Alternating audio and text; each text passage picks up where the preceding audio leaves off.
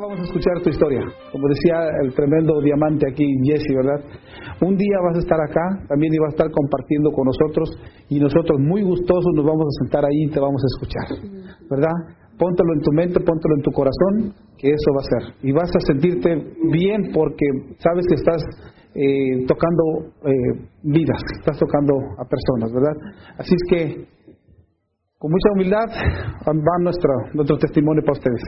Les dejo a mi esposa que empiece ella y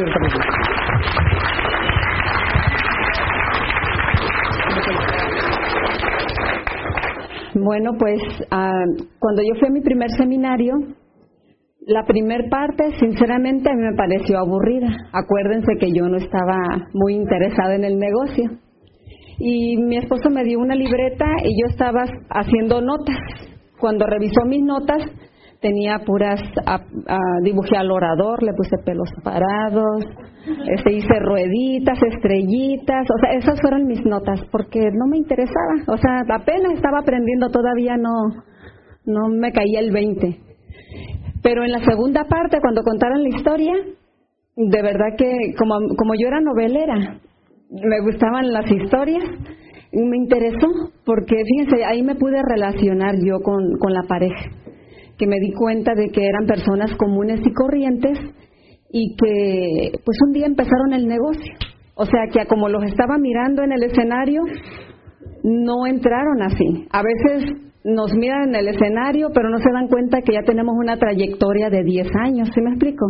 Entonces no nos podemos comparar con alguien que acaba de entrar, alguien que no ha hecho los cambios, alguien que no ha hecho, que no tiene los hábitos del negocio.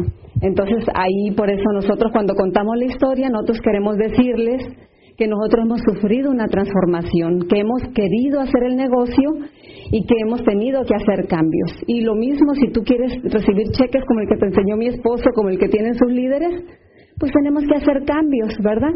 Cambiar información, inclusive hasta de amistades, o sea, con quién te rodeas, qué te estás hablando tú, con quién te estás asociando, qué estás mirando en la televisión, qué estás escuchando, si estás escuchando CDs de música nada más o estás escuchando diamantes, gente ganadora que te dice que tú puedes. Y así es como empieza nuestra historia. Yo soy del estado de Sinaloa. ¿Sí sinaloenses aquí? Ah, sí, acá está mi paisano. Eh, vengo de una familia numerosa, somos ocho hermanos, cuatro mujeres, primero las mujeres, después nacieron cuatro varones. Eh, vengo de una familia, pues no, no éramos de la clase media, pero pues tengo a mi papá, a mi mamá, comíamos pues todos los días. No había comida que dijéramos nosotros, uy, qué bueno, pero eh, pues frijoles, arroz, o sea, lo básico, ¿verdad? Que se come en los pueblos, pues había, gracias a Dios. Mi papá y mi mamá nos enseñaron a mantenernos unidos y nos enseñaron valores de que nos quisiéramos entre hermanos. No sé si ustedes les enseñaron lo mismo, ¿verdad? De que dicen los papás, quiéranse entre hermanos, porque cuando estamos chiquitos, no sé si a ustedes les pasó, pero nos dábamos unos pleitos, éramos ocho, imagínense. Entonces vivo en un lugar que es agrícola, nosotros comíamos, fíjense ahora que me acuerdo, muchas frutas, muchas vegetales, porque en Sinaloa se siembra mucho, no lo que están pensando, o sea, mucho, mucho elote, mucho frijol, mucha... Sí, entonces, pues cuando se están las cosechas, y cuando el agricultor cosecha, queda lo que le llaman la petena, lo, la rezaga y ya las dejan abiertas las parcelas y tú puedes ir por papa, por frijol, por cuando crecen las verdolagas. O sea, el que quiere comer, hay comida. Pero el que no quiere comer, o sea, el que no se mueve, pues no hay comida, ¿verdad? Entonces, pues así crecimos nosotros con, eh, trabajando desde chiquitos y mirando que mi papá pues nos decía estudien, estudien, estudien, sobre todo ustedes las mujeres, porque la que no estudie y en el futuro si fracasan dicen que no anden batallando trabajando en el campo. Así nos decía mi papá. Yo les voy a dar estudio a todo el que quiere estudiar, pero el que no dice pues que tome su decisión. Y yo decidí por estudiar una carrera. Yo me gradué de trabajadora social y estudié dos años en computación ahí en México. Y fíjense que la carrera de trabajo social es muy bonito porque es un trabajo donde tú te das a la gente. O sea, un trabajador social es una persona, un intermediario, eh, si es en una empresa, entre el patrón y el trabajador. Si es en un hospital, entre el hospital y el paciente. Y así sucesivamente en una escuela, entre los alumnos y entre el plantel, entre los maestros. Entonces, eh, yo cuando me gradué, que hice mi servicio social y todo eso, un año después yo recuerdo que me salió la oportunidad de venirme para acá, para Estados Unidos. Pero venía por tres meses. O sea, yo no venía a trabajar, yo no venía nada de eso. Yo venía porque tenía una hermana aquí que estaba sola y tenía dos niños y acababa de tener a su tercer bebé. Entonces me decía, ven, ven, ven. Y mi mamá no me dejaba venir porque yo era la más chiquita, yo era la baby. Hasta la fecha. Tengo 40 años y soy la baby. Me dice mi niña. Entonces mi mamá no, cada vez que yo trataba de venir para acá, eh, usaba el chantaje. A veces las mamás así somos, ¿verdad? Se ponía enferma, morada, no podía respirar y ya yo no me venía, me quedaba. Y así pasa con los socios también. A veces los socios chantajean al upline. Este mes no consumo, lo voy a hacer sufrir y, no, no voy a dar el plan para que no suba, para que no crezca. Entonces son tonterías esos. Pues. Pero bueno, eh, mi mamá al final me dijo, bueno, está bien, tu hermana tiene tres niños, necesita ayuda, alguien de confianza, pues ve, dice, por tres meses. Eh, cuando estaba en el, en el primer mes, yo recuerdo que mi hermana me dijo, yo llegué a Riverside, aquí en el, en el sur de California.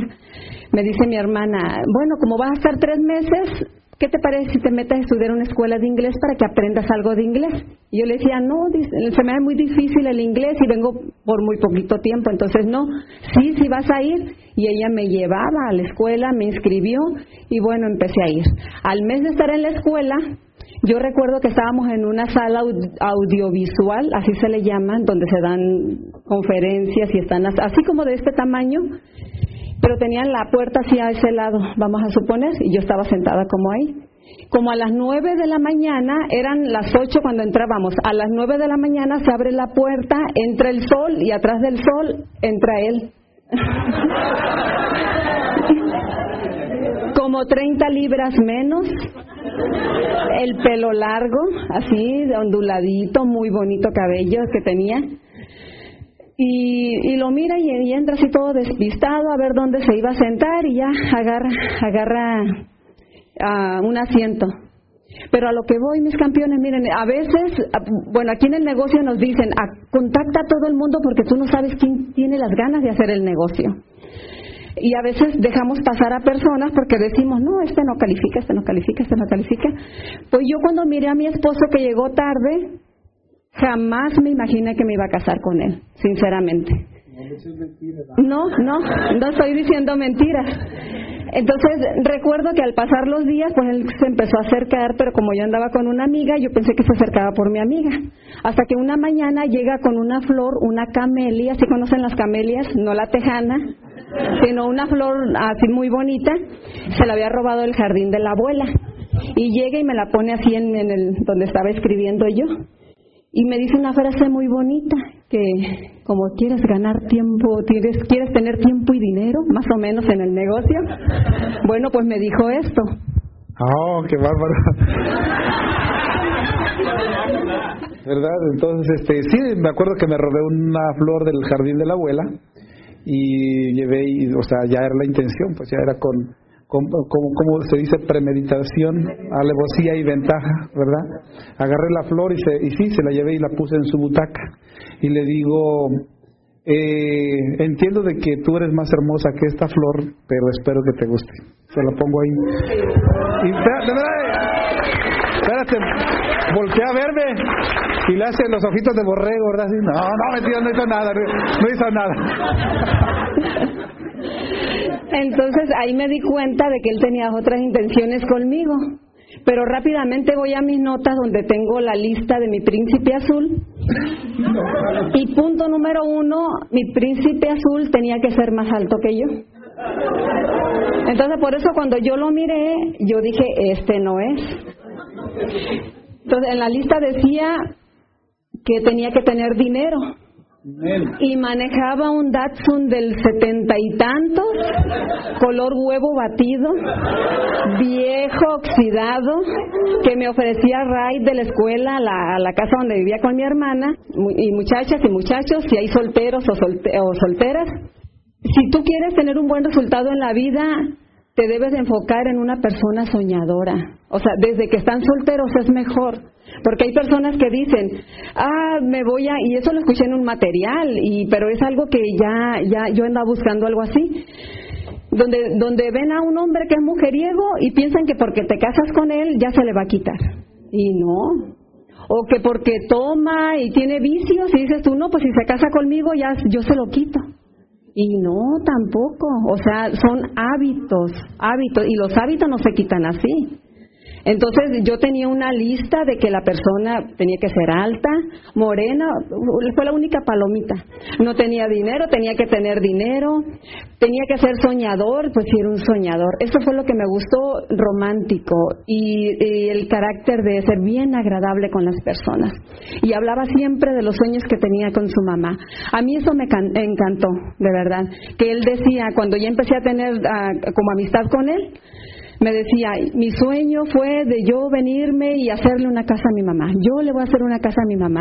Nunca me he desatendido de ella y nunca lo voy a hacer. Y eso me gustó, porque eso te da a entender a ti como mujer soltera de que es un hombre con buenos sentimientos y que a ti, a tu familia, si se casa contigo esa persona, te va a llevar por el buen camino. Pero imagínate que están hablando pestes de su mamá y, y de las personas, pues oye, al rato cualquier problemita y pues va a tener problemas contigo también. Entonces, esa parte a mí me encantó. Pero para poder yo subirme al carro de él, tuvo que sacar uno de la agencia. Fue y sacó un carro, un Toyota, nuevo, pero Toyota. Y así, así me subí con él. pero él me empezó a enamorar. O sea, lo de nosotros, sinceramente, mis campeones, fue una conquista. Una conquista que él empezó a enamorarme. Y de verdad que yo agradezco que él haya insistido porque porque el estilo de vida que nosotros tenemos en este momento, los dos niños que tenemos, o sea, es una maravilla. El nivel que tenemos dentro del negocio, que lo hemos construido juntos, porque desde que, desde que nos casamos, yo no soy de las mujeres que, como yo he escuchado a muchas personas que dicen, ya me casé contigo, ahora manténme. Yo no, les, no sé cómo le vas a hacer, pero manténme a mí y a mis hijos no sino que yo, ok, mi amor, o sea, pues ni modo, ya que no me cumplió, ya que nos casamos, pues, o sea, ¿en qué te puedo ayudar? Y nos íbamos a trabajar juntos y sacar la vida adelante juntos. Porque si yo me atengo a que él solo saque la casa, yo no dudo que lo hubiera hecho. Pero yo sé que en los dos juntos es mucho mejor. Y es lo mismo en el negocio. Los dos juntos, mis campeones, es mucho mejor. No hagas la vida más pesada si te iba a tardar seis años llegar a diamante, si lo hacen juntos y bien las cosas de una vez, les va a tardar dos años, tres años, no sé si me explico. O sea, juntos, en armonía, caminando hacia una sola dirección, va a ser más rápido los niveles. Y es, el negocio es tan simple que nosotros mismos lo complicamos. El matrimonio pudiera ser tan simple, pero nosotros mismos lo complicamos. Yo recuerdo uno de los primeros pleitos que tuvimos. Me enojé porque le encargué un limón, unos limones, y cuando regresa a la casa venía sin limones. Pero el problema no eran los limones. ¿Qué creen que pensaba? no me quiere. Eh, se le olvidó lo que yo le encargué. O sea, uno viene con tantos traumas, o sea, yo no sé qué uno espera, ¿verdad?, de la vida, pero uno tiene que cooperar, pues, con la pareja y tener una armonía. Así que así empezó nuestra vida. Bueno, después me pidió que nos casáramos, ya me adelanté un poquito, y le dije que sí, pero que tenía que ir a Sinaloa por mí y ahí es donde él pues sí tomó la decisión que bueno, ahora me arrepiento y qué bueno que no también que pasaron las cosas como fueron, pero pudo haber no ido por mí. ahora que lo pienso y digo, oye, ¿y, quién fuera tu esmeralda o quién fuera mi esmeralda? ¿verdad? O sea, las decisiones, acuérdense que así se empezó el seminario, las decisiones que tomamos en el pasado son los resultados que tenemos el día de hoy. Si no nos gusta el resultado, necesitamos hacer cambio hoy, porque hoy pues estamos viviendo el presente, pero va a ser el pasado del futuro del mañana. Entonces, de verdad, mis campeones, que tenemos que tomar cuidado con las decisiones que estemos tomando en este momento. Un aplauso fuerte para Consuelo. Bueno, pues este, eh, vamos, ¿por dónde empiezo? yo nací en, el estado de Guerrero, como ya ya les comenté, en una en un caserío, en un rancho muy muy muy pequeño, pues, verdad. Entonces, este, en este rancho, pues, eh, yo recuerdo que la forma de vivir o, la, cómo se ganaba uno la vida, pues era trabajando en el campo, cuidando animalitos, los que tenían nos, nos rentaban a nosotros, los que no teníamos para cuidarlos, ¿verdad? No había este, eh, servicios, cero servicios, este, no luz eléctrica, no, no drenaje, no agua potable, nada de eso. ¿Alguien vivió así en México? Bueno, pues fíjate, yo vengo pues, de ahí, de, de, ese, de ese estilo de vida, donde por la noche nos alumbrábamos, nosotros le llamábamos candil, que era una lata con lo, lo, hacían bien, le daban forma, le ponían una mecha de, trapo y salía el, salía el petróleo, yo creo, por arriba y le prendíamos fuego y con eso alumbrábamos la casa. Al otro día amanecía todo tirado de aquí, pero pero esa era la forma de cómo de cómo nosotros, o sea, cómo teníamos la luz y cuando se acababa la luz, pues este, no sé si había una clase de pino que compraban mis abuelos y era locote. No el locote, era cocote. ¿verdad? Ocote, así le llamábamos. Entonces con eso también nos, alumbrábamos. Y pues una vez llegó una persona del pueblo y, este y, pues ya llegó, ¿no? Todo así, bien pipiris nice, digo yo. Y entonces al rato pues dice, oye, ¿qué onda? Nomás yo lo vi que se retorcía. Y digo, ¿qué onda? Dice, pues, el baño. ¿Dónde está el baño? Uh, le digo, mira, y ves la salomita para allá, todo el baño, mi hijo. Le digo, ahí, pégale para allá. Oye, ¿está feo eso? No, ¿verdad? Pues así es allá. Así es. Pero el papel de baño le digo, no, hombre, con lo que encuentres ahí, nada, es que baño ni que nada, no, nada. De ahí, de ahí donde yo vengo, pues. O sea, porque, ¿por qué te cuento esto, mi diamante? Porque a lo mejor piensas, los ves aquí encorbatados, con y todo. Claro, tenemos que estar, y Consuelo tocó lo, lo que es el asunto de la vestimenta, porque estamos representando una empresa seria. Entonces tenemos que vestirnos formal, bien como debe de ser, ¿verdad? Pero no debemos de olvidarnos de dónde venimos. Yo vengo de ahí. Ahí fueron mis primeros años, ahí fue donde, yo, donde yo vivía hasta los 12 años. Después nos movimos a, a un pueblo y bueno, la cosa no es muy diferente en el pueblo, un poquito mejor, ¿verdad? Pero este, pues también igual teníamos que ir al campo por leña, teníamos que ir, eh, mi mamá, recuerdo que este, le tocó, le tocó enfrentar bastantes retos muy fuertes, o sea, nos afectó, pues, ¿verdad? Lo que, lo que pasó ahí. Fíjense, mi mamá se quedó sola y lo esperó por ocho años más o menos, eh, tuvo un, niño con él, después se da cuenta mi madre que ya estaba casada con alguien más y dice pues que ya, ya que voy a estar esperándolo, pues ya se casó con alguien más, ¿no? Entonces mi padre ya andaba rondando por ahí y entonces decide mi mamá juntarse con mi padre. Entonces se junta con mi papá, se la lleva a otro rancho y al año se genera una situación ahí porque mi madre pues decide ya no vivir con él, viene conmigo en los brazos, se lo deja y viene embarazada de un hermano mío. Entonces regresamos al, a, la casa con mis abuelos y se hace una situación bastante violenta porque mis abuelos con unas ideas de que ya no es, ya no, ya deshonró a la familia, llevan dos fracasos, entonces pues a mi madre le empieza a tocar hacer de todo muchachos. Y es, es triste porque yo vi a mi mamá sufrir, sufrir y enfrentarse y, y, a nosotros no nos miraban como, como, sus, como su familia, nos miraban como como algo que apestaba ahí. En la, si éramos bien pobres y todavía de, tanta pobreza, todavía nos trataban mal. Yo recuerdo desde los 5, 6 años, 7 años, estar trabajando para ganar, para comer. A lo mejor a ti también te tocó. Antes yo, yo, yo sufría cuando contaba esto, pero ahora me doy cuenta de que fue bueno. ¿Por qué? Porque me enseñó a trabajar, me enseñó a sobresalir, me enseñó o me enseñé a que, a que la vida es así. Tienes que luchar, ¿no?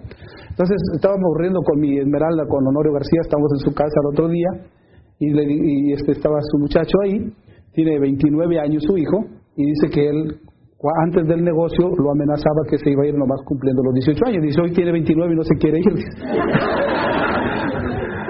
Porque es cómodo. Honorio tiene una, tiene una casa impresionante, costó un millón de dólares, ¿no? La casa de, Honorio, mi, mi Esmeralda. Entonces, muchachos, este, pues ahí le toca a uno enfrentarse a situaciones, ¿no? Entonces, fíjense que ya de ahí, pues mi mamá decide juntarse con alguien más. Y entonces este señor, pues ya toma el control de la familia y entonces este señor nos saca de ese, de ese lugar, nos lleva a otro pueblo más grandecito que este, donde le digo que ya llegamos. Pero lo único que hace este señor es sacarnos de ahí. Entonces, rapidito construyó una casa, los que son de rancho me van a entender. Un horcón aquí, otro horcón allá, otro horcón acá, otro horcón acá. Puso cartón, ni siquiera alcanzó a emparejar y lo mataron. Le dieron matarín y dinerón también lo mataron. Entonces, pero lo único bueno que hizo él es sacarnos de aquel rancho, donde no había, pues no había, perdón, no había futuro, no había servicio, no había nada. Entonces nos saca y ya estamos aquí. Pero muchachos, ahí empieza una, una, una situación bastante difícil, porque mi madre toma la decisión, yo tenía 11, 12 años yo creo, mi hermano más pequeño, ya ahora quedó otro hijo del Señor con el que se había casado, y entonces pues mi madre entra en una depresión tan tremenda que decide ya no mantenernos, sino que nosotros la mantuviéramos a ella. Así es que pues a mí me tocó básicamente hacer de todo, ¿no? Desde entrar a las cantinas a vender tamales, que sea mi mamá, desde vender limones, vender naranjas, todo el tiempo, o sea, buscando la forma de cómo, de cómo sobresalir. Y no era todo, porque cuando llegabas a la casa y no te salían las cosas bien, pues ahí vienen los golpes, ¿no? Cuando una persona no tiene el conocimiento, no tiene la preparación, pues es lo único que le enseñaron, pues eso es lo que da. nosotros no podemos dar lo que no tenemos, damos lo que tenemos, enseñamos lo que sabemos. ¿Estás de acuerdo conmigo? Pues entonces, pues mi mamá sabía eso, pues arrímele. Y entonces era una, una, una frustración tremenda, muy, muy, muy, muy difícil. Yo creí que iba a ser por la escuela, o sea, que yo iba a triunfar en la vida. Yo tenía muchas ganas de sobresalir porque, por un lado, yo me sentía agredido por mi mamá, que nos golpeaba mucho, nos pegaba mucho, pero por otro lado, yo la amaba. Yo, o sea, yo la amo hasta el día de hoy, la quiero mucho, ¿no? Ella se enfrentó a muchos retos, ¿verdad? Este, que, yo le agradezco mucho porque muchas madres dejan abandonados a sus hijos y ella no. Ella agarró, como, como ella haya sido, aunque nos haya puesto a trabajar, que al final de cuentas fue una buena enseñanza, ¿verdad? y estuvo siempre con nosotros, y siempre estuvo con nosotros mi mamita, entonces, verdad que eh, pues está ahí mi mamá, y, de ahí, desde ahí, desde, desde esos tiempos, yo no me he desatendido de mi madre. Obviamente hoy le va mejor. Hoy le va mejor a mi madre.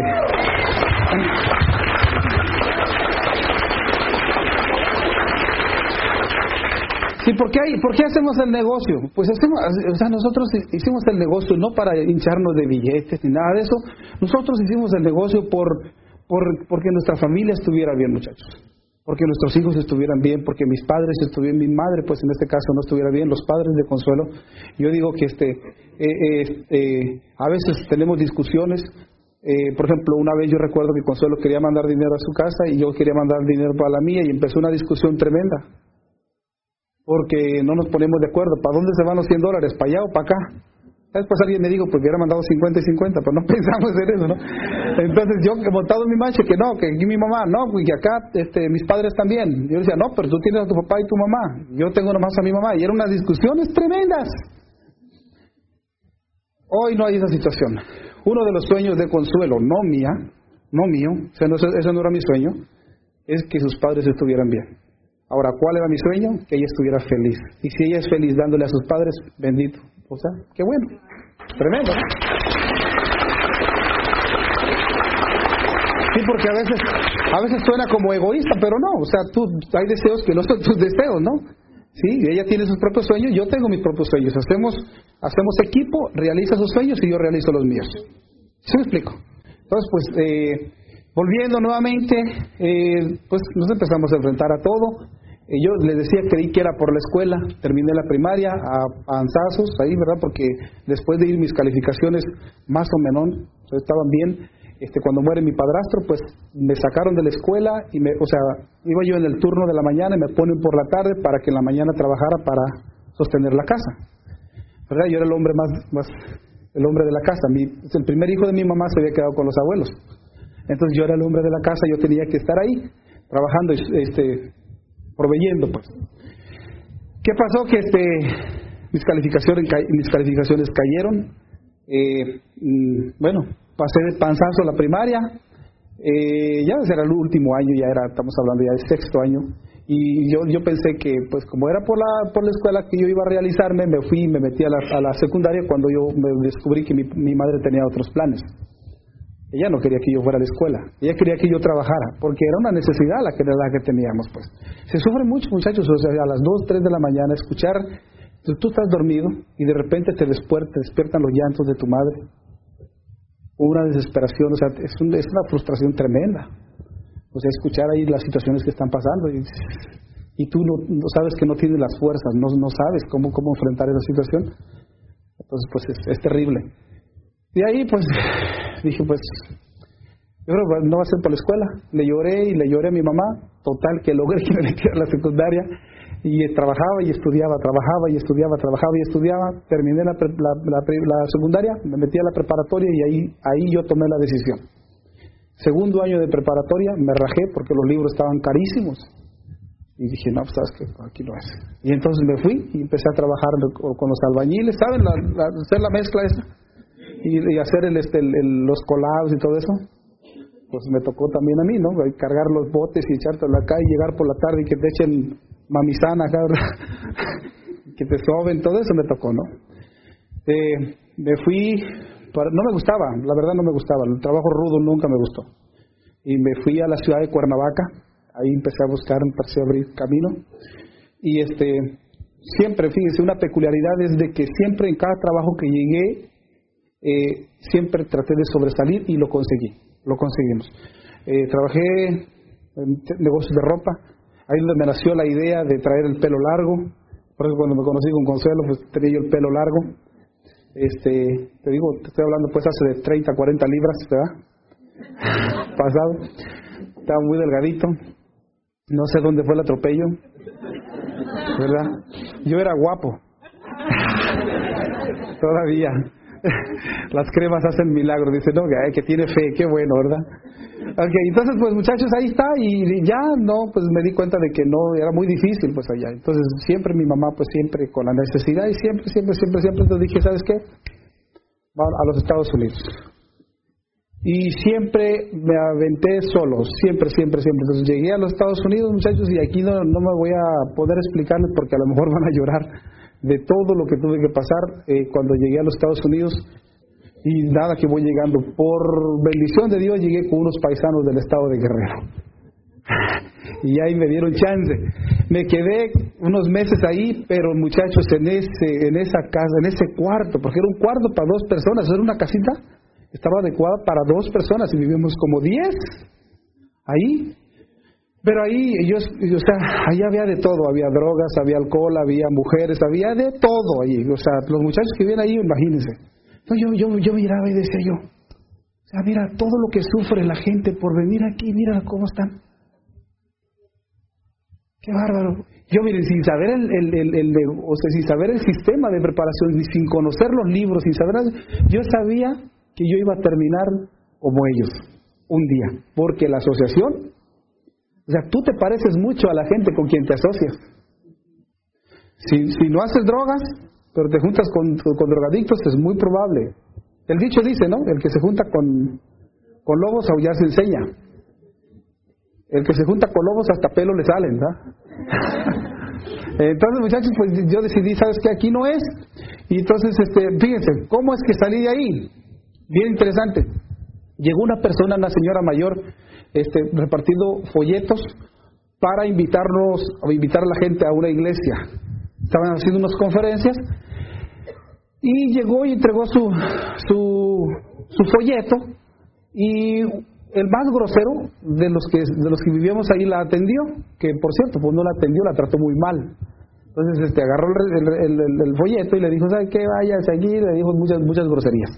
Y entonces a mí me dio mucha ternura la señora. Entonces salí yo y la alcancé, le digo, discúlpelo, le digo, está borracho, está drogado, quién sabe qué más tiene dentro de su cuerpo. Y le digo, pero a mí sí me interesa ir. Y la señora me dice, mira, ¿sabes qué? No, no te preocupes, dice, yo estoy, yo estoy acostumbrada, dice, hacemos obra misionera, dice, y mucha gente nos trata mal. Digo, pero yo sí quiero ir, la digo dónde es. Y me, me, señaló el lugar, estaba cerquita donde, donde vivíamos, y ahí caí el, el, el, este, el día miércoles, recuerdo, un miércoles caí ahí y me gustó mucho. Empezaron a hablar de, Dios y ahí fue donde yo conocí del Señor. ¿verdad? Ahí. Ahora, quiero, yo respeto, o sea, yo respeto todas las creencias, muchachos. ¿Verdad? Entonces, si, o sea, yo te estoy contando mi historia, o sea, te estoy contando mi testimonio, que fue lo que pasó conmigo, y cuando estés aquí, pues contarás lo tuyo. No te estoy predicando, ni mucho menos. Dije, pues de aquí soy, y me quedé, y entonces, este, pues, eh, la persona que me ayudó mucho es paisana de esta dama que está acá, que es de origen, origen colombiana. Ella me ayudó mucho, mucho, mucho, mucho. Me, me, llevó a su casa, me dio un, un, este, una recámara, que Dios la tenga en un santo lugar, ¿verdad? Ella ya murió, se murió de 100 años la señora un aplauso para ella, ¿verdad? Por favor. Esa fue la, esa fue la, la, la, historia. Entonces la señora, ella era una profesional, ella había estudiado medicina, parece, y entonces este, pues ella estaba muy aferrada de que a, a, través de los libros, a través de la educación, era que uno triunfa en la vida. Y sí es cierto, ¿no? Aquí estamos enfocados en lo que es la libertad financiera y obviamente es una información diferente que la, la que vamos a aprender, pero igual pues tenemos que aprender. ¿Estás de acuerdo conmigo? Sí, o sea, si ya fuiste a la escuela y eres profesional, felicidades, ya tienes la aptitud. Ahora desarrolla mucho la actitud, porque eso va a ser básica para que desarrolles esto. Aptitud y actitud son dos cosas diferentes. Aptitud es que te hace apto para, lo, para, para ciertas cosas que tú te preparas, ¿no? Y la actitud, eso es, eso es todo. La actitud lo es todo. Si tienes mala actitud, campeón, aunque seas el mejor profesional, no la vas a hacer. ¿Estás de acuerdo conmigo? Entonces, mi campeón, pues ahí fue donde ella, aferrada que yo fuera a la escuela, que yo fuera a la escuela, José, por favor, ve a la escuela. Mi nombre es José Francisco. José, ve a la escuela, ve a la escuela. Y dice, abuela, yo no vine a la escuela, yo vine a trabajar. Yo quiero dinero. Yo no vine a, a perder el tiempo en una escuela, no, mi mamá necesita una casa. Ese es mi sueño, por eso vine. ¿Tú quieres que vaya a la escuela? No, no, no, abuela, olvídate de eso. Dice a mi hijo, pero no, te, no la vas a hacer en la vida si no te preparas. Y decía yo, dice, por lo menos aprende inglés. Y decía yo, ¿sabe qué? Pues este, la verdad yo no vine por eso. Es más, aquí todo el mundo habla español y está bien. ¿Para qué quiero el inglés? Y puras de esas. Entonces, haciendo mi trabajo, yo empecé, empecé a trabajar de, de, eh, empleado yo recuerdo que empecé a trabajar en la construcción, me paré en una esquina donde iban a recoger la gente, ok, no empiecen mal. dije, la construcción. Ahí fueron, eh, o sea, los jornaleros que se paran ahí en las esquinas, ahí estuve yo. Ahí agarré mi primer trabajo en la construcción y después pues me fui a trabajar en, los empaques y todo ese rollo. Entonces este, yo le decía, yo vengo, estaba llegando de trabajar y me dice la abuela, me dice, ¿sabes qué? Dice, este, ya te inscribí, dice, ya, ya te fui a inscribir a la escuela. Pensé más o menos, lo, calculé más o menos el inglés que puedes entender y te fui a escribir. Y yo, abuela, ¿por qué andas haciendo eso? Pues yo no quiero ir a la escuela. Yo no tengo ganas de ir a la escuela. Le digo, no, no, no, no, o sea, no me nace. Dice José, por favor, dame el placer de que vayas a la escuela. Y ella agarró y me llevó a la escuela. Y entonces por eso llegué tarde. Porque yo no quería ir. Entonces llegué. Yo no quería ir a la, escuela. Llego a la escuela, reviso el personal y voy viendo a la grandota. ¿Vieras qué ganas me salieron de ir a la escuela ahora? ¡Qué bárbaro! ya el otro día era el primero y la abuela, ¿qué te pasa? ¿No que no tienes ganas? No, digo, tengo unas ganas de ir a la escuela ahorita. Vamos para la escuela. Y encontré la motivación, encontré el sueño, encontré la razón. Fíjate. Y, te digo una cosa, sinceramente, campeón. de lo que te enfocas es el resultado que tienes. Porque yo a mí no me enfoqué en aprender el inglés. Sí me defiendo más o menos, no, no, no, no quiero decir que tampoco, ¿verdad? O sea, me defiendo más o menos, pero mi enfoque no fue ese, fue ella. Y conseguí lo que, lo que, lo que fui a buscar. O sea, cuando la vi a ella, pues la conseguí. Algo que yo tengo, muchachos, es que me, hice muy aferrado por las situaciones que me pasaron en la vida. Yo me aferré. Y eso es vital en este negocio, campeón. No te rajes a la primera. No te rajes. ¿Por qué? Porque el éxito a veces te pone, te pone a prueba. A ver, ¿de veras quieres conseguirme? Y entonces, si, si eres de los que aflojan rápido, o sea, que, que tiran la toalla rápido, pues campeón, vas a perder. Entonces, cuando la grandota me dijo a mí que cero, que yo no estaba en su lista, me dijo, mira, ojalá que me hubiera hecho tal muy chaparrito, ¿no? Cuando me miró, dice, mira, la verdad, dice, en la lista que yo tengo, la persona que va a ser para mí tiene que estar más alta que tú, tú andas chaparro. En la lista que yo tengo, el hombre que se va a casar conmigo es más alto que yo y tú estás muy chaparro. Así me lo dijo. Y ahí me tienes por toda la ciudad buscando botas para subir un poco, ¿no? Y después llegué a la sana conclusión de que puedes crecer de aquí para arriba.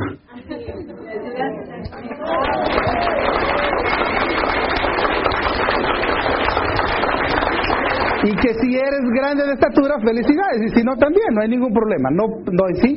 Entonces, muchachos, empieza. Me contactan haciendo yo. Bueno, ya les contó ella cómo nos casamos. Fui a Sinaloa por ella. Nos enfrentamos al reto.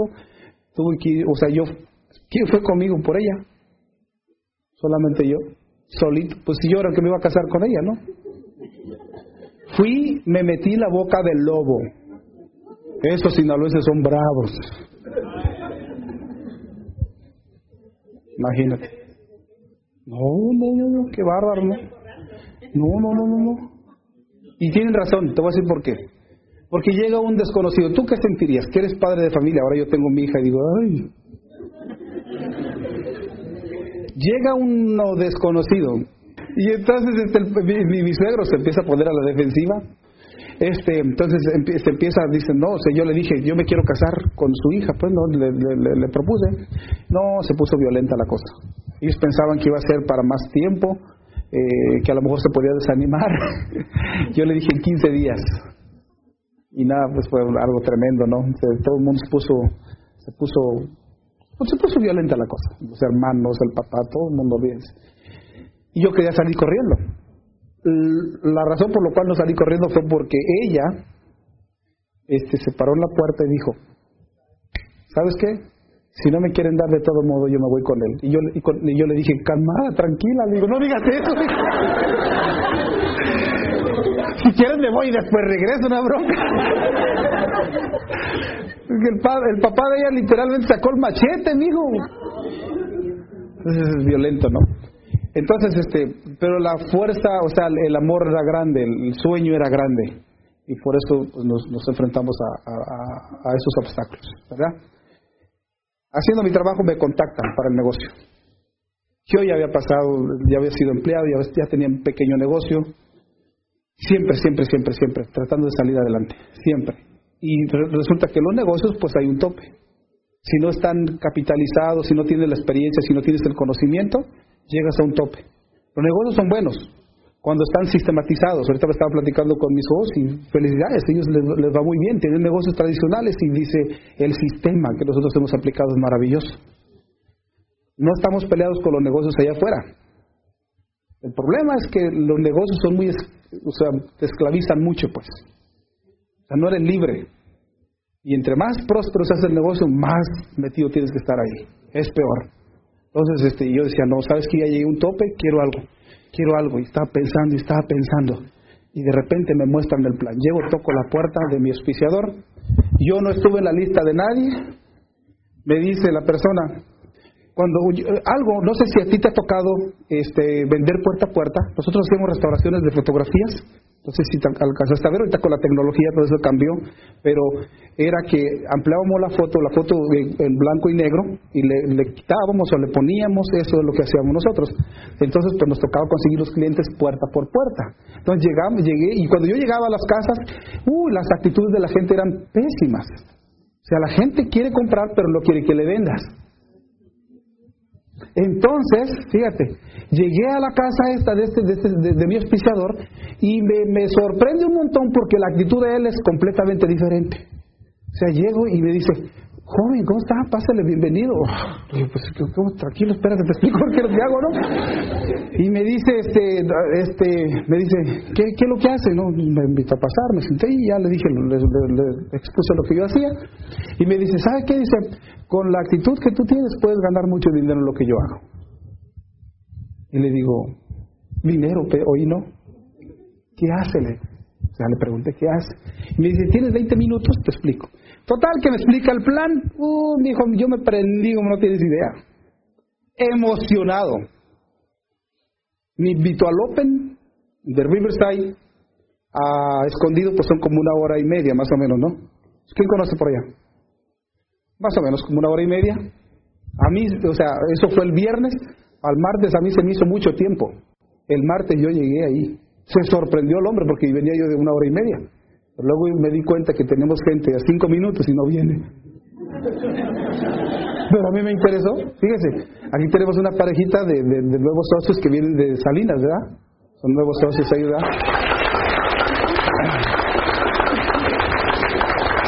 Y también ahí, ahí está Moisés y Juanita, también y Juanito y su esposa, que también están aquí con ustedes, que son parte de la, de, la organización. John Freddy, que, ¿verdad? que viene acompañándonos. Tremendo. John Freddy el colombiano, le decimos de cariño, ¿verdad? Entonces, pues, fíjense, la actitud me gustó mucho del, del, Señor, ¿verdad? Me encantó. Y me dice, con la actitud que tú tienes, puedes ganar mucho dinero en lo que yo hago. bueno, fui yo al, al Open, me emocioné mucho, pero no me gustó mucho el ambiente porque no estaba acostumbrado al, ambiente este que pásale campeón y que quién sabe qué, y que fue y que vino, y yo me sentí bien incómodo. Luego que siéntate adelante y que yo me, yo me quería sentar atrás, no adelante, pero ¿por qué tú pues aferrado? Que yo me sienta adelante, aquí yo escucho. No, me di cuenta que es vital que los invitados se sienten adelante porque escuchan todo. Entonces yo qué bueno que tomé la decisión de sentarme adelante. De ahí muchachos salí prendidísimo, voy y le explico el plan a mi mujer, me dice que estoy loco, le voy y le explico el plan al vecino, olvídate. Y entonces yo ya me quería rajar. Al otro día le hablo a mi auspiciador le digo, ¿sabes qué? Le digo, mira, la neta está muy bueno el negocio, le digo, pero esta cosa no es para mí. Y aquel escuchando, ¿no? En el teléfono.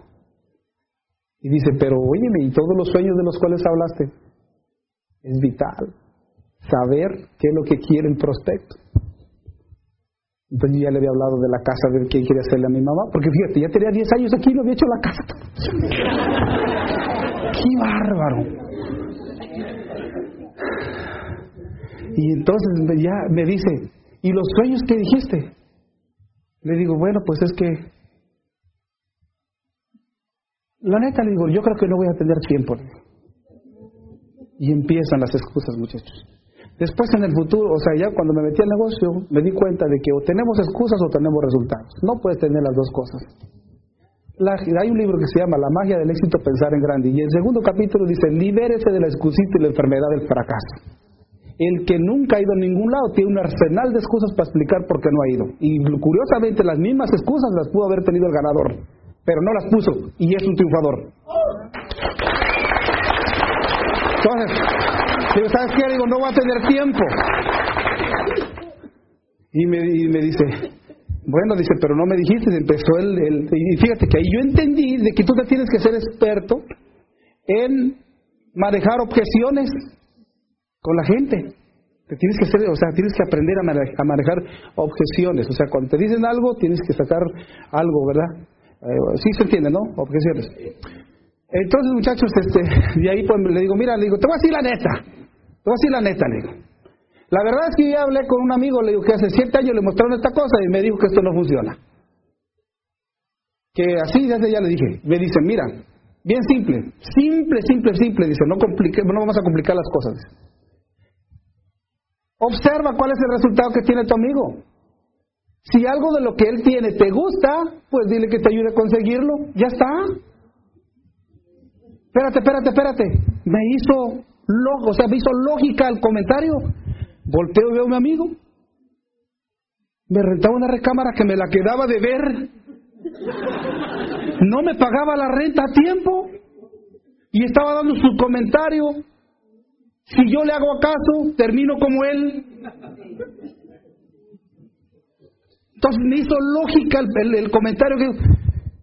Si ya te, alguien te está diciendo que esto no funciona, pues dile que te muestre algo que funcione para que tengas el resultado que él tiene. Y yo dije, ¿sabes qué? Kyle, vete mañana y vamos a platicarle.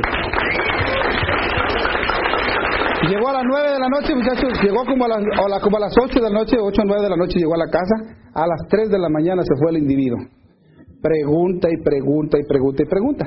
Entonces este, me promovió lo que es el sistema de capacitación, me dijo que hay CDs, aquí hay, este, perdón, dijo cassette. Y sí, la verdad que sí, pues este, ya más me había dado algunos en su casa cuando me dio el plan, pero había, te dije, escuché dos cassettes que me gustaron mucho, historias. Entonces, pero como yo quería dinero, pues ¿qué crees que hice? Los puse por un lado y me empujé otra vez como en la escuela. Y entonces, órale, quiero billete y empecé. ¿Sabes qué, muchachos? ¿Sabes qué, mis campeones? Contacté un mecánico y me temblaba todo cuando hice el contacto, pero logré sacar una cita y fui y le di el plan. Fue mi primer plan. Pero mi primer plan duró tres minutos. Tres minutos, fíjate, llegué, saqué la pizarra, la puse, y en cuanto puse la primera ruedita, el amigo que estaba allí sentado me dice, esto es Amway, ¿verdad? Y yo, yo no sabía cómo contestar. Y ya me habían, me habían dicho que, que, que yo no mencionara la palabra Amway. Y me dice, es Amway. Y le dije, sí, pero déjenme, le doy el plan. Y me dice el amigo, mira, dice, si es Amway, dice, no me interesa lo más mínimo. Y me empezó a sacar una sarta de cosas, y yo, pero déjenme darle el plan.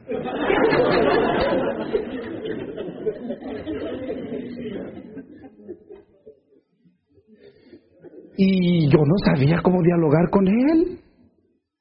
No, no, dice, mira, mira, mira, mira, ¿sabes qué? Dice, este, la verdad es que yo me levanto muy temprano, estoy cansado, tengo que descansar. Eh, no me interesa, la verdad, tu negocio, no, no me interesa. Y yo, déjeme darle el plan.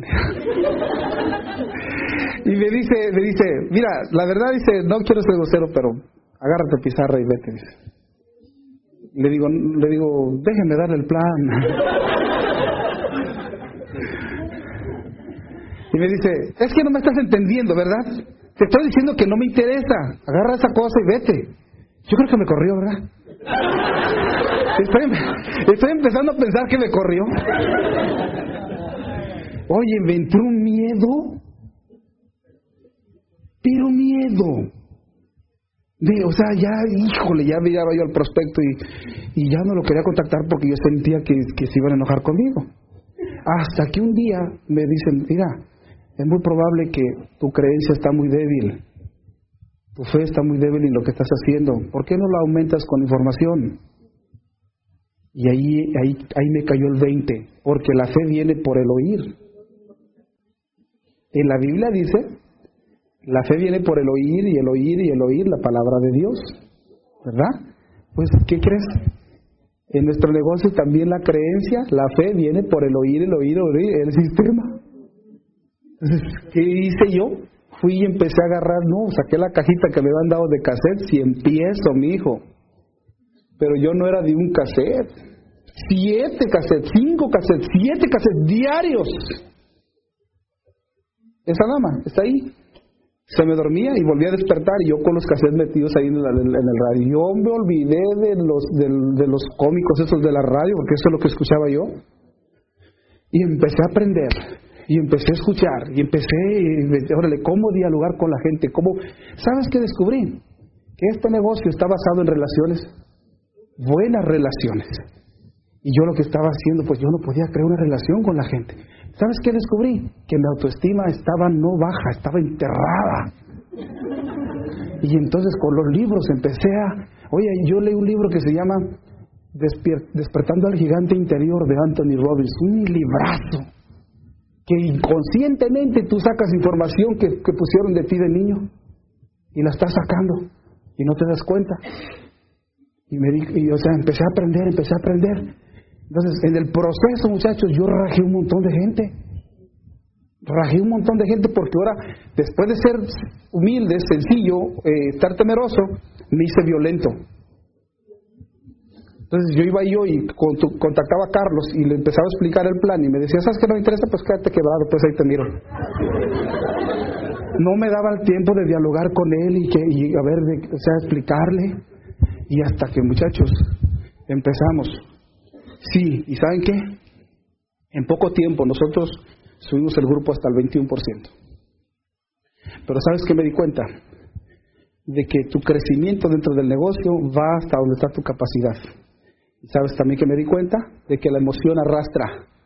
La emoción arrastra. Y yo como estaba bien prendido, firmé un montón de gente, pero no había conocimiento para mantener ese, ese, ese grupo. Así como subió, al próximo dos, dos, tres meses, porque yo no tenía el conocimiento. Entonces después aprendí de que tu grupo va a ir hasta donde está tu información. lo que tú has conseguido, lo que tú has conseguido hasta ahorita está basado en la capacitación que has tenido, la información que has tenido. Si quieres llegar más lejos, te tengo la, tengo la buena noticia. Tienes que meter más información en tu mente. Entonces, por eso nosotros nos decimos lectores de los libros, nos decimos adictos al sistema, muchachos. Y empezamos a escuchar, y empezamos a escuchar, y empezamos a escuchar y empezamos a no cuestionar tanto. Y empezamos, órale, y a darle.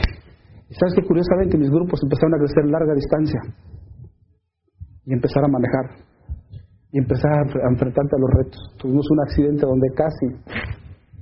Pero eso no fue excusa. Eso no fue excusa. Yo me fui a la convención con un collarín aquí. Yo conozco gente que no va al seminario porque se le murió el canario.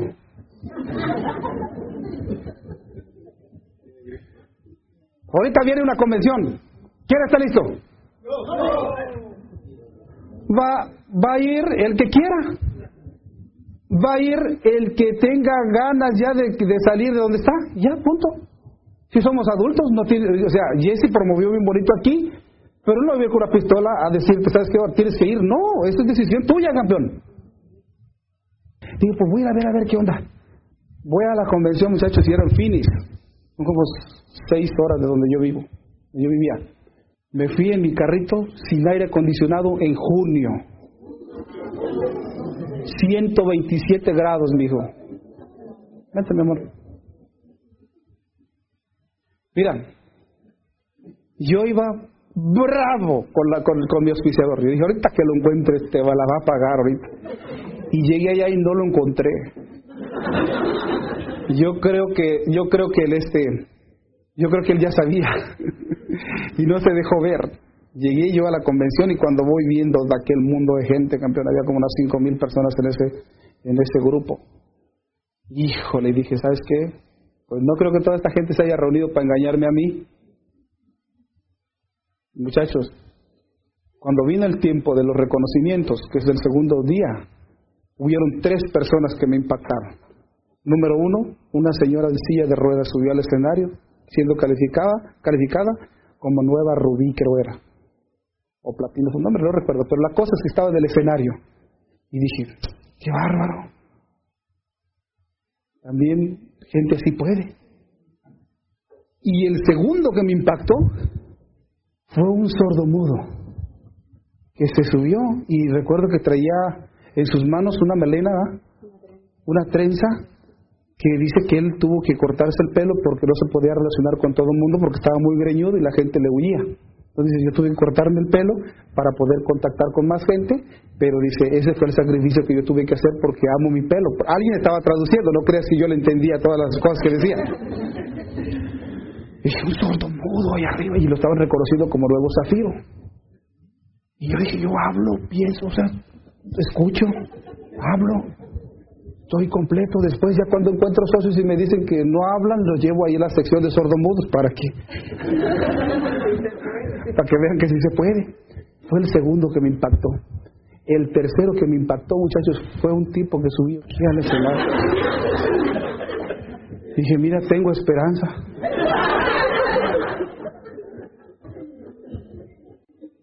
Si este pudo, yo también. Yo que estoy guapo, ¿Sabes qué, mi campeón? Viniendo de la convención. Uh, ahorita no sé quién me comentaba la neta, yo no me acuerdo lo que dijeron los oradores, pero aquella vibra, aquel, aquel, aquel sentir que sentía, ese ambiente que sentía ahí, yo estaba todo espantado allá en, las sillas de atrás y no sé ni cómo, pero ya después andaba adelante, bailando allá adelante con todo el mundo.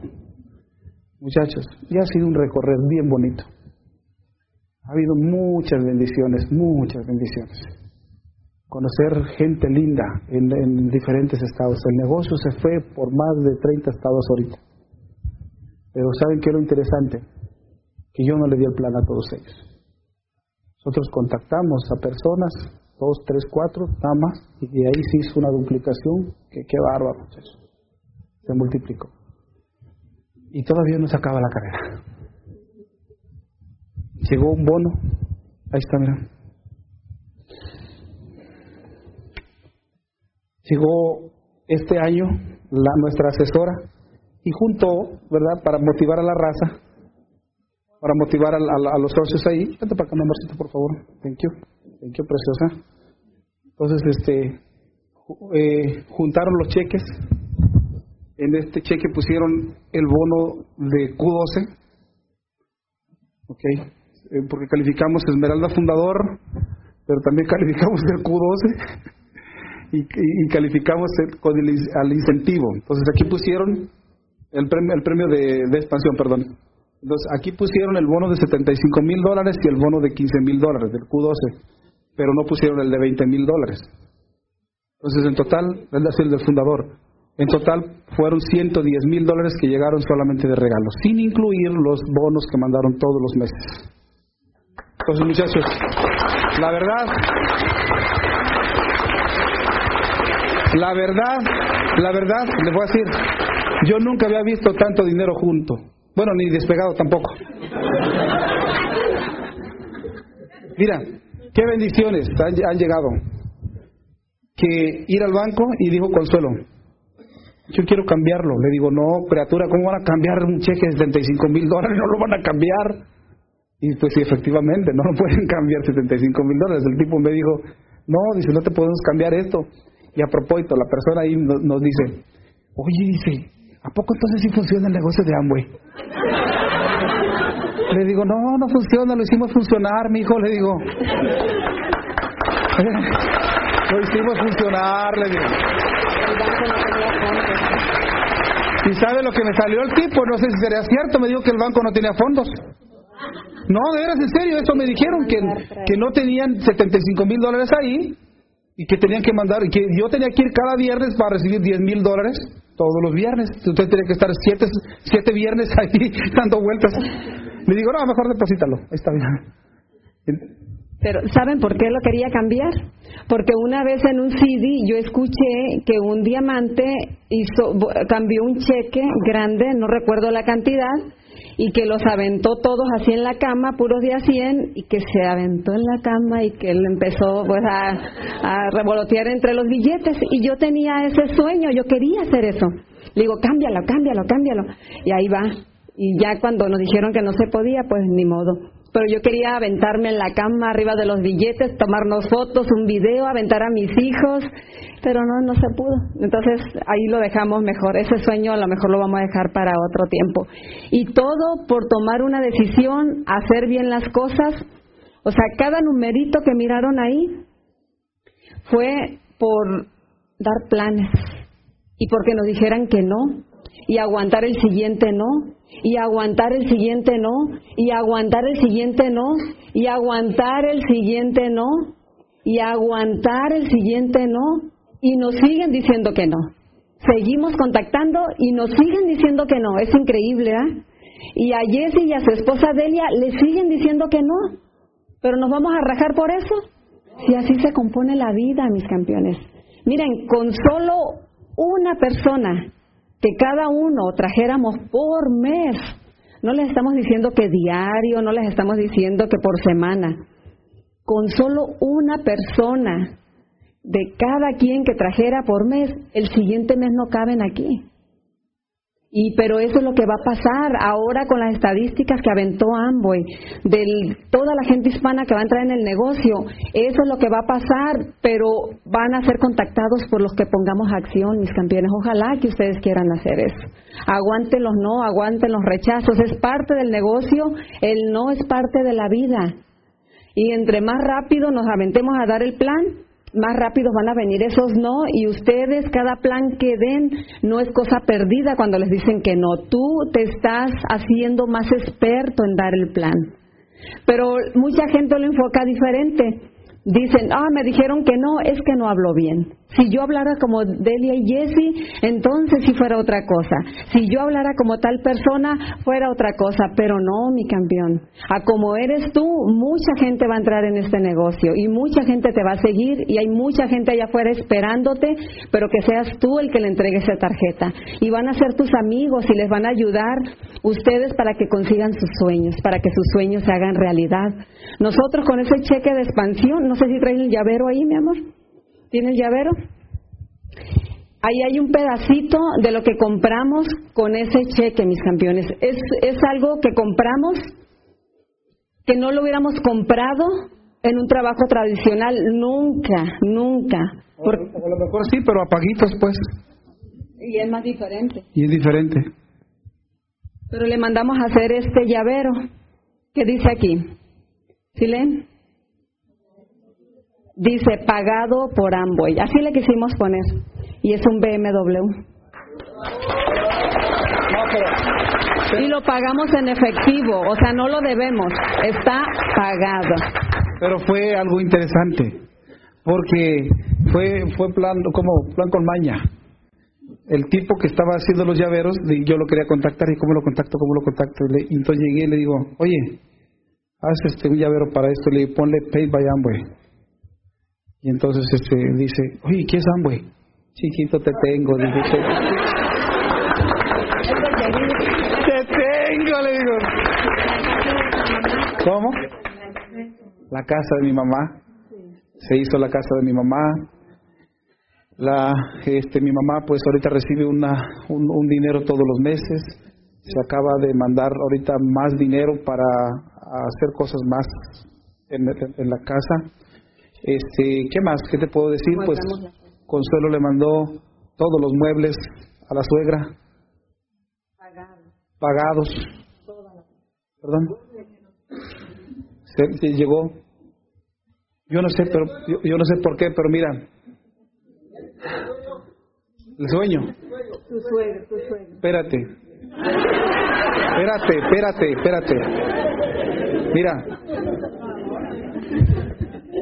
esta parte, si tienes ese deseo, haz este negocio y vas a ver. Espérate, espérate, pero si ese es tu sueño, que te quiera el suegro, espérate. Dice, cuando, cuando hablamos, este, dice mi suegra que llegó el carro con todos los muebles y dice, viene el carro y, ellos viven hasta la última casa del, de la calle. Entonces venía y venía y decía, ay, mira, a alguien le van a hacer feliz la Navidad, dijeron. Y cuando va llegando y preguntan por mi suegra no me digas que son para mí. Pues sí, eran para ella. Entonces bajaron todo, la sala, bajaron comedor, bajaron refrigerador, bajaron estufa, bajaron todo, recámaras, todo. Saquen todo lo que está ahí nuevo, órale. Entonces hablo para darle, para decirle a la, suegra, pues, ¿verdad? Que lo que era lo que iba. Suegra, digo, este, pues ahí le mandamos unas cositas, le digo, para que, para que amueble su casa. Y le hace, Ay, mi hijo chulo, muchas gracias.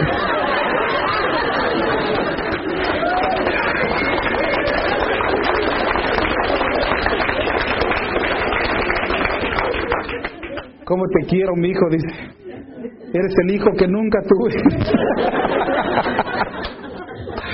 Un día vinieron a, porque luego amenaza a la suegra con venir para acá, ¿verdad? Entonces, yo la, yo la voy a ver ahí a Tijuana, le llevo los niños para que se le acaben las emociones de querer brincar,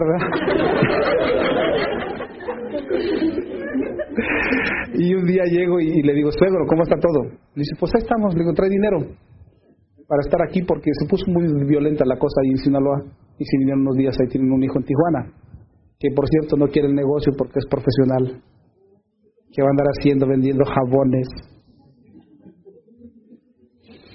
Bueno, esa es otra historia.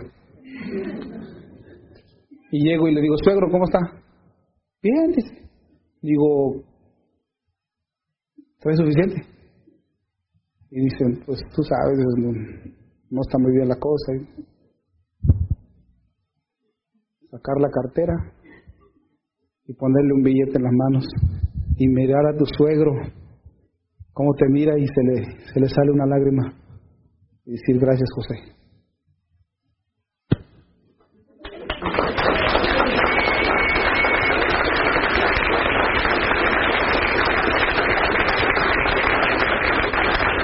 Pero tienes que demostrar, campeón. Uh, mi suegro era el más cocodrilo que te puedes imaginar. Porque como todos los hijos son profesionales, bueno, casi todos, sacan sus visas y vienen ahora. Pero me los desanimaba, decían, cuidado cuando José y la Chelo andan haciendo algo raro, eh, cuidado. Nomás llegan allá y piensan que empiezan a pintar una bolita, cuidado. Entonces yo que llegaba y quería darles el plan. No, hombre, no, no, no, no, no, no. ya, el jefe dijo que tú andas una cosa rara, no quiero, no, no, no me explique nada eso. Eso era lo que dolía. Viajé hasta Chicago a darle el plan a mis hermanos y escuchar de sus labios decir, carnal,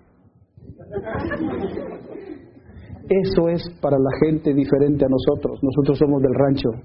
Y venirte con las lágrimas en los ojos, porque ojalá y que te hubieran dicho así, dijeron un montón de disparates.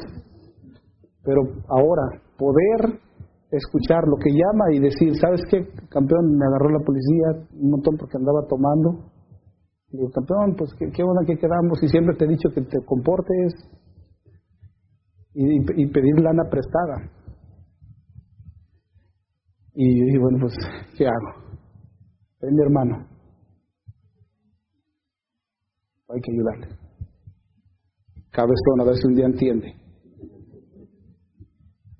Muchachos, ¿Cuál es el sueño que tú tienes? ¿Cuál es el sueño que tú tienes? No te rajes. Y ese sueño, los sueños que tú tengas, mi campeón, se van a hacer realidad.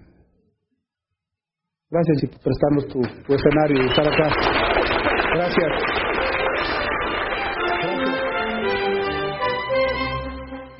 Gracias por seleccionar este programa de audio. Sinceramente deseamos que la información presentada en esta serie te ayude en el desarrollo de tu negocio. Aunque las técnicas y métodos sugeridos aquí han funcionado para otros, nadie puede garantizar que dichas técnicas y métodos funcionen de igual manera para ti. El éxito reflejado por los oradores podría incluir ingresos de otras fuentes, además del plan de compensación para empresarios independientes y los programas de incentivos de Amway, como por ejemplo la venta de materiales de desarrollo personal u otras inversiones de negocios. Los incentivos de negocio de Amway son premios de la corporación y son diferentes del plan de compensación para empresarios independientes. La calificación para dichos premios está a la discreción de Amway y se basan en una conducta que demuestra alta ética y prácticas de negocio que están alineadas con las metas y objetivos de la corporación y sus negocios relacionados. El éxito de un negocio independiente de Amway no viene solamente del acto de auspiciar a otros. Esta presentación podría enseñar los dos aspectos del negocio, uno de los cuales es auspiciar a otros IBOs. El otro aspecto básico es la comercialización de productos a otros IBOs y a clientes. Dicho movimiento de productos es esencial para generar ingresos en este negocio. Adicionalmente, deseamos enfatizar que el éxito en este negocio no viene sino por medio de un trabajo arduo. Estos materiales han sido publicados independientemente de la corporación Amway y son autorizados para IBOs existentes no están autorizados para usarse con prospectos. Este es un programa de Team Builders con derechos reservados. La compra de este producto es opcional y se prohíbe su reproducción parcial o total. Todos los derechos están reservados.